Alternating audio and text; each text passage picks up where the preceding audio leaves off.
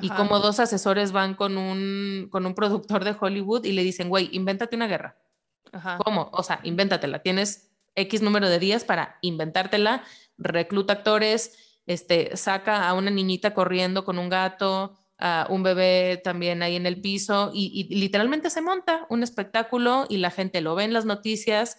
Entonces es, o sea, es cómico, pero a la vez como qué miedo, Realidad ¿no? Realidad o ficción. Realidad o ficción.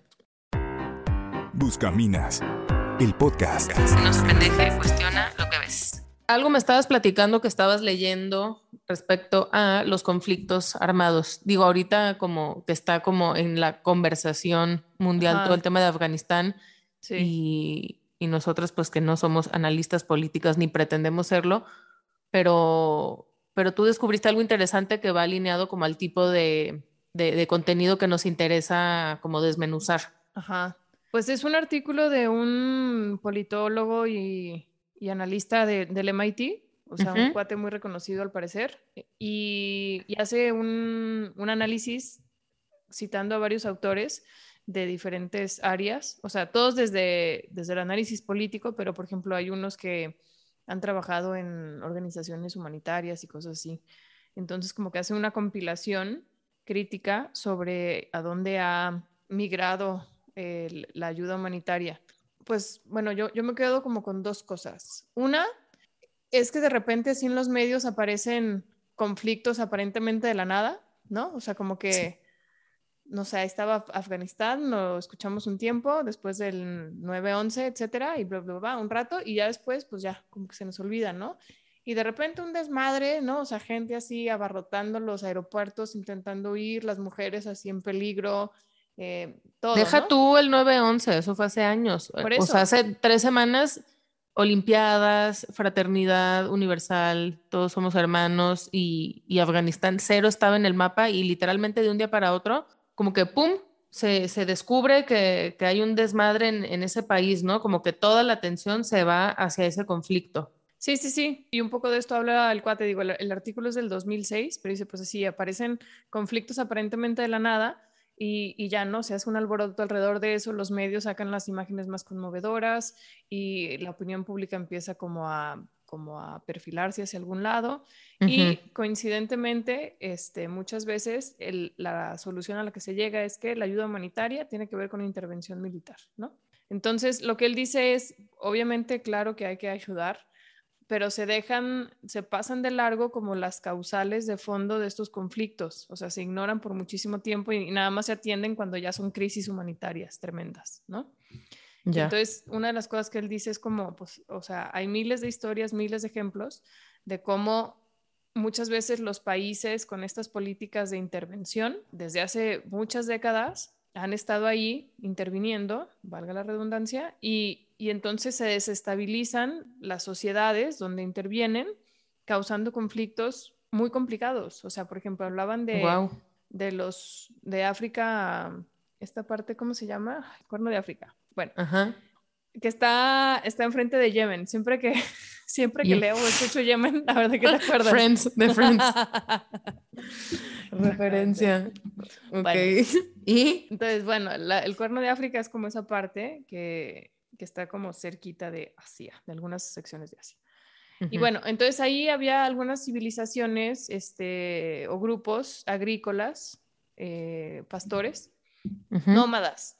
O sea, es una zona muy caliente, un poco complicada, pero pues finalmente la, la, las, los pueblos de, de esa zona no recuerdo exactamente de qué país, pero ya tenían como su esquema muy armado, pues, ¿no? O sea, eran nómadas, entonces iban como eh, migrando junto con, pues, buscando el agua y ahí tenían sus entendidos y sus negociaciones y así funcionaban, ¿no?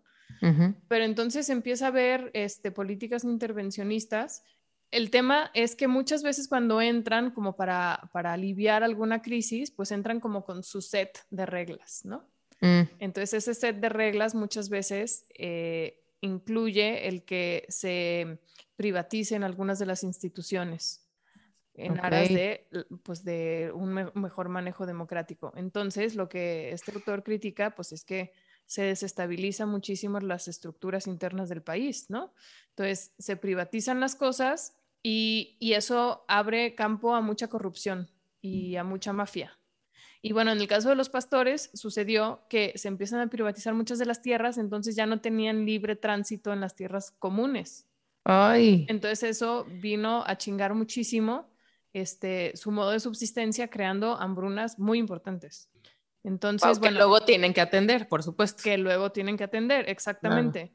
Entonces, el tema aquí es, obviamente hay que ayudar y muy bien el mundo unido, este, en, en, aras de las causas humanitarias. Pero el tema es esto que muchas veces él dice también que las organizaciones como que participan involuntariamente de, de estos modos que no sanan ni hacen justicia a los problemas de raíz. Ya. ¿Sí me explico? Sí, sí. Pues, te voy a contar una historia de terror, ahorita que dijiste las, como las, las organizaciones de una historia que involucra a Amnistía Internacional. Ajá justamente en los, en los 90, en octubre de 1990, imagínate que fue meses antes de que Estados Unidos oficialmente iniciara la guerra del Golfo, ¿no? Entonces, de pronto, esto como relacionando con, eh, lo que estás diciendo, pero con, con, el poder de los medios de comunicación, que es, que es la parte que a mí más me gusta como analizar. Entonces, porque nosotros tenemos la posibilidad de conocer lo que pasa en el mundo gracias a los medios, ¿no? O a través de ellos, y más en los noventas, antes de que existieran las redes sociales donde cada quien puede transmitir eh, la realidad desde su eh, punto de vista, pues ahí te atenías a lo que las grandes cadenas te, te presentaran, ¿no? Y todavía sigue siendo bastante así, pero, pero bueno, cada vez menos. Entonces, el chiste es que 1990, meses antes de que Estados Unidos iniciara la guerra del Golfo, y de pronto, eh, ¡pum!, una noche todas las cadenas noticiosas presentan el video de una chavita de 15 años eh, en el Congreso de Estados Unidos hablando. Esta morrita se llamaba Nayira, la pueden buscar, y pues era de Kuwait, ¿no? Entonces ella daba su testimonio de cómo los soldados iraquíes estaban en su país sacando a bebés de las incubadoras del hospital donde ella estaba y los dejaban morir en el piso frío del hospital. Entonces imagínate tú escuchar esa historia eh, Nayira, por supuesto, llorando con la voz cortada y así, ¿no? Silencio sepulcral. Entonces, bueno, ese video se, pues, se transmitió en todos lados, tuvo audiencia de millones de personas, ¿no? De 50 millones de personas, una cosa así. Entonces, claro, la opinión pública se volcó sobre una urgencia de que Estados Unidos interviniera en, en Kuwait, o sea, por favor ayúdenle a esta pobre gente eh, a frenar las atrocidades que está haciendo Saddam Hussein y su, y su banda, ¿no? Y aquí es donde entra Amnistía. Amnistía avaló ese testimonio y un montón de organizaciones. Este, varios senadores citaron ese discurso y el mismo presidente Bush, Bush papá, eh, contó la historia de Nayira varias veces en las siguientes semanas y finalmente, ¿qué pasó? Pues entró Estados Unidos a la guerra a intervenir justamente con gran aprobación de su gente. ¿Ok? El tema, el tema con esta historia es que años después se supo que ese video fue montado, fue una mentira, fue literalmente propaganda.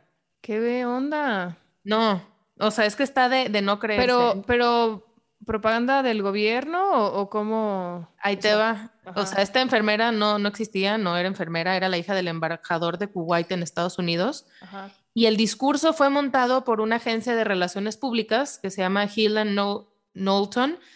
Y esta agencia de relaciones públicas tenía como cliente a, una organización que se llamaba Ciudadanos por un Kuwait Libre, ¿no? Que es como una organización que hicieron expatriados de Kuwait viviendo en Estados Unidos.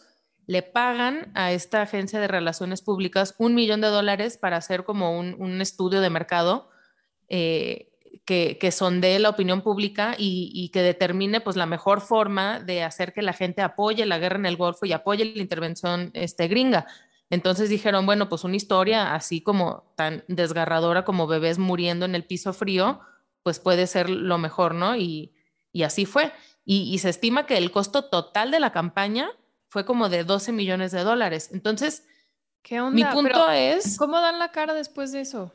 No, no sé, porque luego esto lo ves en artículos del New York Times y del Washington Post, que seguramente en su momento publicaron la historia de Nayira, ¿sabes? Entonces es como, no sé, es demencial. Y, y obviamente, pues el punto aquí es entender cómo funcionan los medios, el gobierno, las asociaciones, son como una amalgama, un matrimonio que nos, eh, pues que nos obligan a, tener los temas top of mind. Entonces vuelvo al, al ejemplo de las Olimpiadas. Hace tres semanas o no sé hace cuánto fueron, todo el mundo hablaba de las Olimpiadas y de las mujeres feministas que se rebelaron con sus leotardos y no sé qué.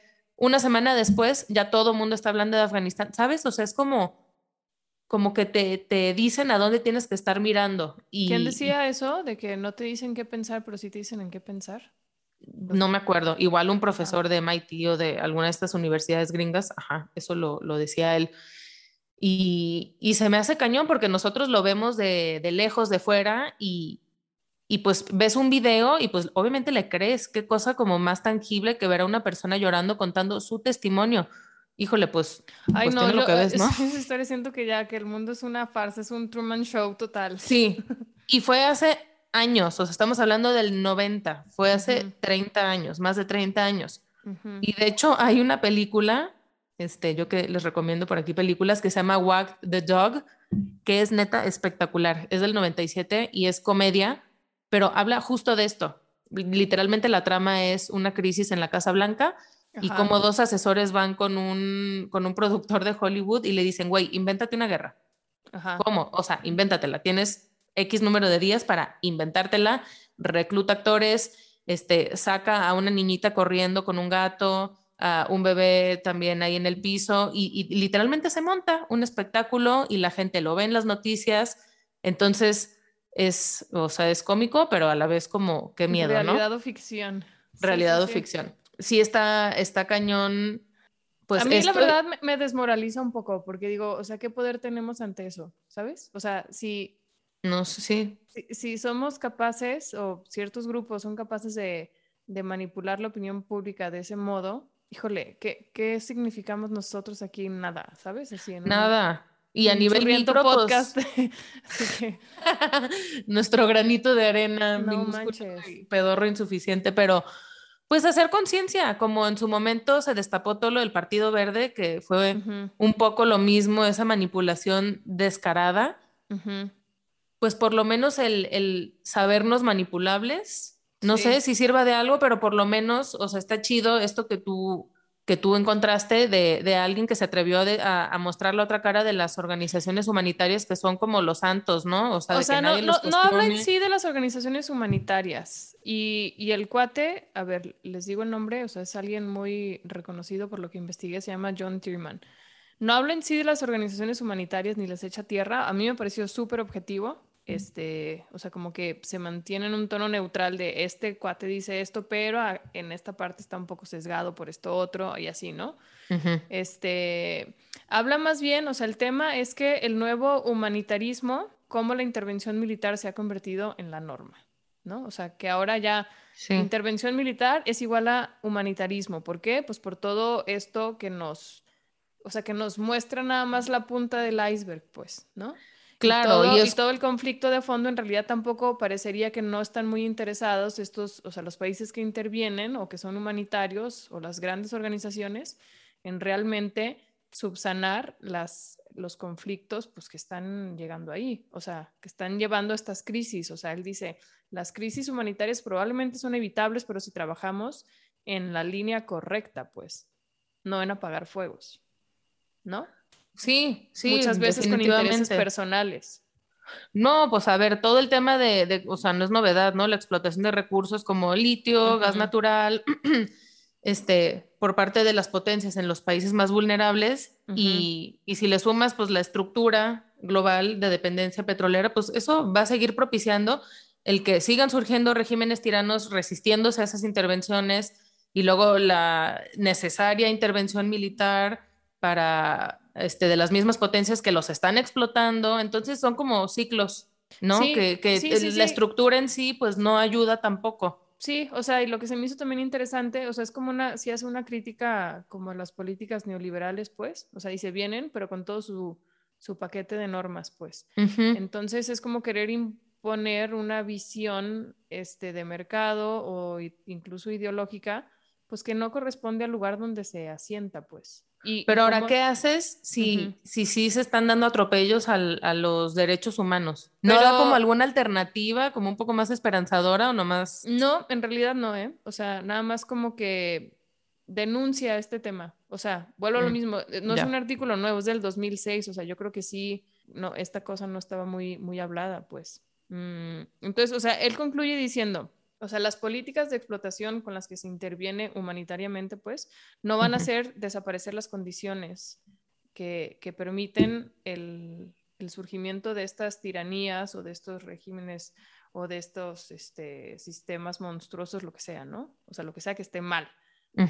Pero la manera en la que se interviene no lo va a hacer desaparecer, o sea, porque porque los vuelve como dependientes de una estructura global, ¿no? Y estos también a la vez están como pues bajo una política de explotación, literal, productiva y controlada. Entonces, cuando salgan las tropas del mantenimiento de paz, y esto es, es, como, no sé, está como hasta casi profético, pues, porque es justo lo que pasó en, en Afganistán, ¿no? Salen las tropas de mantenimiento de paz y los cooperantes se marchan, entonces regresan los conflictos, pues. O sea, los ciclos de miseria y de violencia van a reaparecer. O sea, y así acaba el, el, es como un llamado de atención. Ya.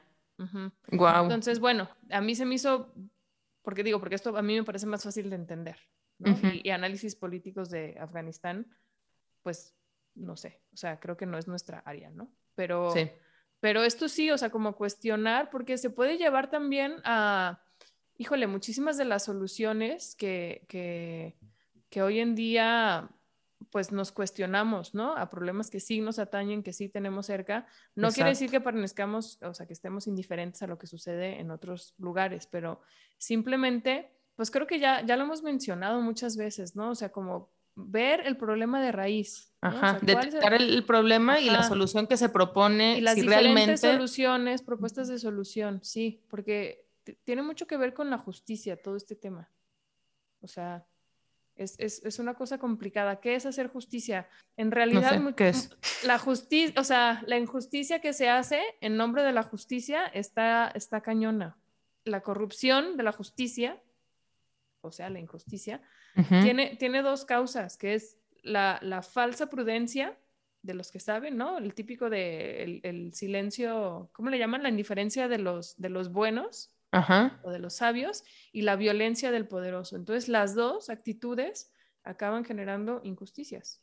Pues es que finalmente, por más culturalmente distintos que seamos, creo que operamos bajo las mismas bases humanas, de la misma especie humana. ¿Sí crees que haya como un mismo eje moral universal? Pues yo creo que sí hay una... Híjole, ¿qué onda con tu pregunta tan... No sé, me lo pregunto, o sea, es como una pregunta al aire, no espero una respuesta, pero, pero es como un pues cuestionamiento abierto, sí, porque hay muchas afinidades en, en, muchísimas de las culturas, o sea, ¿por qué normalmente percibimos, o sea, ya, déjate de, la época ahorita globalizada, pero cuando las culturas realmente no tenían tanto contacto entre sí, había similitudes de lo que se consideraba bueno o malo, ¿sabes? O sea, algunas lograron indagar más profundo, como los griegos que tienen así muchísimo este, filosofía alrededor de la justicia, por ejemplo. Platón en la República habla mucho de eso, este, Aristóteles, no sé, pues, o sea, sí hay, sí, sí hay mucho por ahí. Este, toda la también filosofía cristiana, este, Santo Tomás, bla, bla, bla, o sea, son cosas que se llevan profundizando desde hace mucho, pero lo que voy es, sí hay ejes comunes entre, entre diferentes culturas. Entonces, sí, sí hay una noción moral humana común, o sea, no la vemos exactamente igual, pero hay esa búsqueda, pues, hay esa distinción entre lo que nos construye y lo que nos destruye, ¿no? Mm. Entonces, este es como, siento que, pues sí es un área que, que valdría la pena profundizar, lo de la justicia. O sea, ¿qué significa la justicia? y es que es importante porque eh, con base en lo que defendemos o no defendemos, pues define mucho, ¿no? De, de las acciones que se toman o de de la cultura que se genera alrededor. Sí, pero ahí también yo le veo como un, como un punto complicado. ¿Por qué? Chécate, estaba leyendo. Y di con un filósofo que no conocía que se llama Juan Marías, que fue un filósofo español, amigo, discípulo y colaborador de Ortega y Gasset. Ortega y Gasset seguro sí lo has escuchado, ¿no? Sí, claro. Entonces, este, él, criticaba como esta tendencia a inventar panaceas y negar todos los males que, esa panacea construida va a ser incapaz de curar, ¿no? Y, creo que tienen, o sea, podemos como esta idea llevarla a muchas áreas de ahora que, que, se están peleando. A ver, pero traduce un poquito esa idea. Inventar una panacea Sí. Y negar todo, o sea, como, como si hubiera una única solución, ¿no? ¿A sí, o sea, como, sí, la vida, bueno, me acuerdo ahorita de Russell Brand, que me cae re bien. Ah, es buenísimo. y él habla así como, vamos a hacer la comuna, ¿no? Y entonces, no sé, o sea, ¿cuántos no han inventado su panacea comunal, por ejemplo? La bola de hippies, el Osho, no sé. Puedes pensar hasta incluso en, en filosofías, este, el marxismo. Es una manera de entender el, pues como el orden ideal, ¿no? Y así podemos encontrar muchas. Se propone una panacea, pero a la vez tienden muchas veces a negar todos los males que no se van a curar con esa panacea. ¿Sí me explico? O sea, o los males que van a venir con ella. Y pueden ser desde filosofías tan elaboradas, pues, como el marxismo, a cosas más sencillas. O sea, la panacea ahora es, no sé, ahora que lo estamos oyendo tanto, o sea, pongan atención porque lo vamos a ver cada vez más, el, tema del poliamor, ¿no? Porque... Claro, esa es eh, la solución. Claro, o sea, el matrimonio está fracasando, las estadísticas hablan que hay, o sea, el 50%, no sé, no, no sé el dato exacto, pero sí es cercano al 50% de los matrimonios este, se, se rompen. Entonces, pues no, aquí este, este, este, camino no funciona, vámonos a inventarnos uno mejor, que es, pues dejémonos de constructos y vámonos al, a, un esquema de amor más fluido, ¿no? Más libre, más abierto. sí, pero no se habla de, de los males de raíz que están rompiendo los matrimonios y que esta panacea muy probablemente no va a curar. ¿Sí me explico? No, sí, pero es una alternativa, no es como ante la desesperanza, pues te propongo esto y la gente está dispuesta a tomarlo con tal de, pero es lo que dice, el lo que dice el amigo Marías, o sea, como, muy bien tu panacea, pero háblame de las cosas de los daños colaterales. Sí, observa las cosas que, objetivamente no se van a curar con esto que me estás proponiendo. ¿Sí me explico? Uy, es que el poliamor de verdad lo tenemos que tocar muy pronto, lo haremos. Y la crisis matrimonial, porque el problema, o sea, poniendo ese ejemplo que es como más, pues más cercano a nosotros, el problema es real, o sea, si hay una crisis matrimonial, si hay cosas que se perciben sin sentido del matrimonio y todo, pero el tema es si el poliamor es la respuesta eh, a, eso, si nos va a llevar a lugares mejores. O sea, ¿por qué se están generando las crisis? ¿El problema es el matrimonio o somos las personas? ¿No? Entonces, si el problema es de las personas, este, pues migremos al esquema que migremos, lo vamos a hacer muy mal, ¿no? Como muy mal lo hemos hecho también bajo sistemas comunistas. ¿Por qué? Porque, híjole, porque las personas en el poder tienden a, a comportarse de la misma manera, no importa si su ideología política es a, B, C, D o Y. ¿Sí me explico? O sea, alguien que no tiene, pues, límites o, una ética consistente o lo que sea, va a abusar de su poder. O sea, la ideología en sí misma no va a ser las maravillas, son las personas. Claro. Entonces creo que también muchas veces también estas estructuras que nos inventamos no van a hacer nada de suyo si las personas no somos las que nos transformamos. ¿Me explico? Entonces... De acuerdo. Eh, y, luego también, o sea, otra cosa que, yo asocio con esto que dice es todos los movimientos de, justicia social, ¿no? Que desde los 60 las movilizaciones juveniles, etcétera, pero ahora, o sea, hay muchas causas de justicia social muy, muy reales, ¿no? Pero, pero que están tomando muchísimo, muchísima fuerza, ¿no? Tú leíste un libro, creo que habla mucho de este tema en las universidades gringas, porque aquí en México nos llega también a veces así como pero ya está aquí la ola, definitivamente. No, no, no, definitivamente ya está aquí, pues, pero esa como, como vocalización, o cómo se, ¿cuál es la palabra? De, de los, de los estudiantes, de los jóvenes, de los, o sea, como la, la, cultura de la protesta y de todo esto, ¿no? sí, sí, sí, sí, sí, sí. Por, por causas sociales, este, pues, Legítimas. así le llaman, sí, o sea, los movimientos de justicia social. O sea, en inglés les llaman los social justice warriors. Este, ajá. ajá.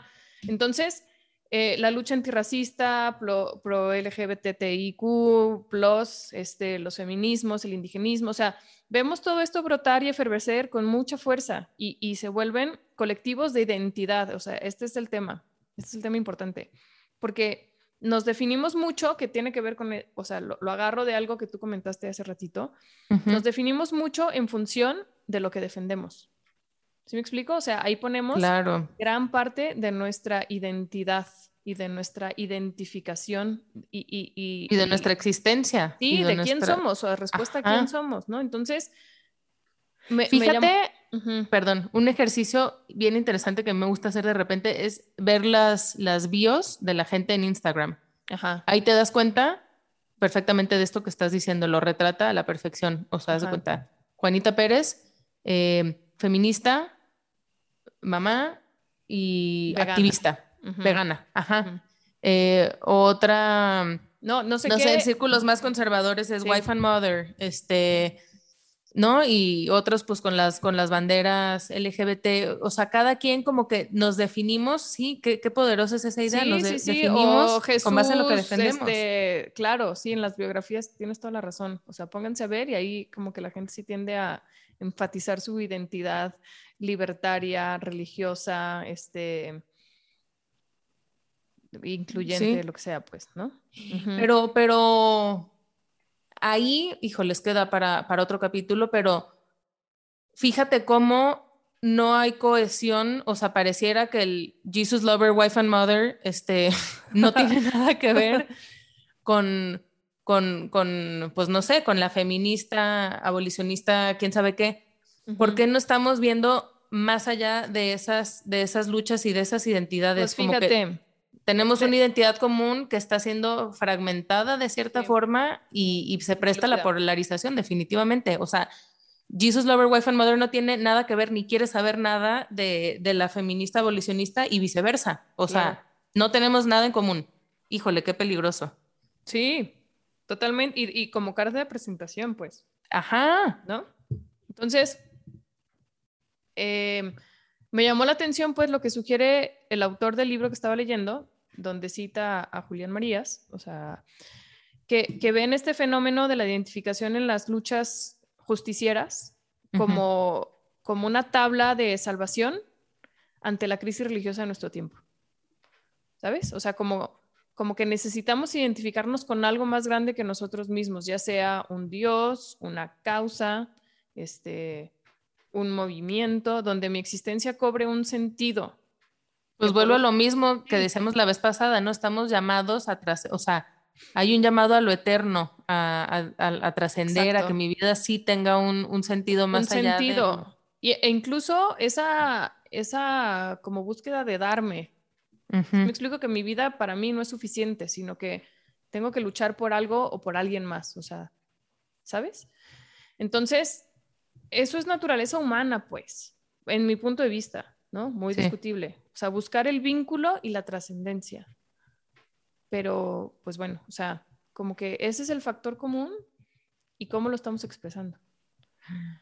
Interesante. Pues yo lo dejaría hasta aquí para no alargar esta divagación porque empezamos con Afganistán y acabamos como en un tema de identidad personal.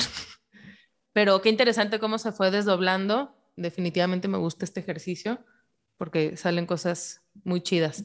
Entonces, pues, bueno, no sé si estés de acuerdo o si quieres eh, aportar algo más. No, está muy bien. Quedémonos con este par de ideas, ¿no? Para, para llevarnos y, reflexionar sobre eso. Y pues nada, si les gustó este episodio, compártanlo, coméntenos en todas las plataformas. Esto va a estar en YouTube, Instagram, eh, Spotify y demás. ¿Sale? Y no se pendeje, cuestiona lo que ves. Gracias.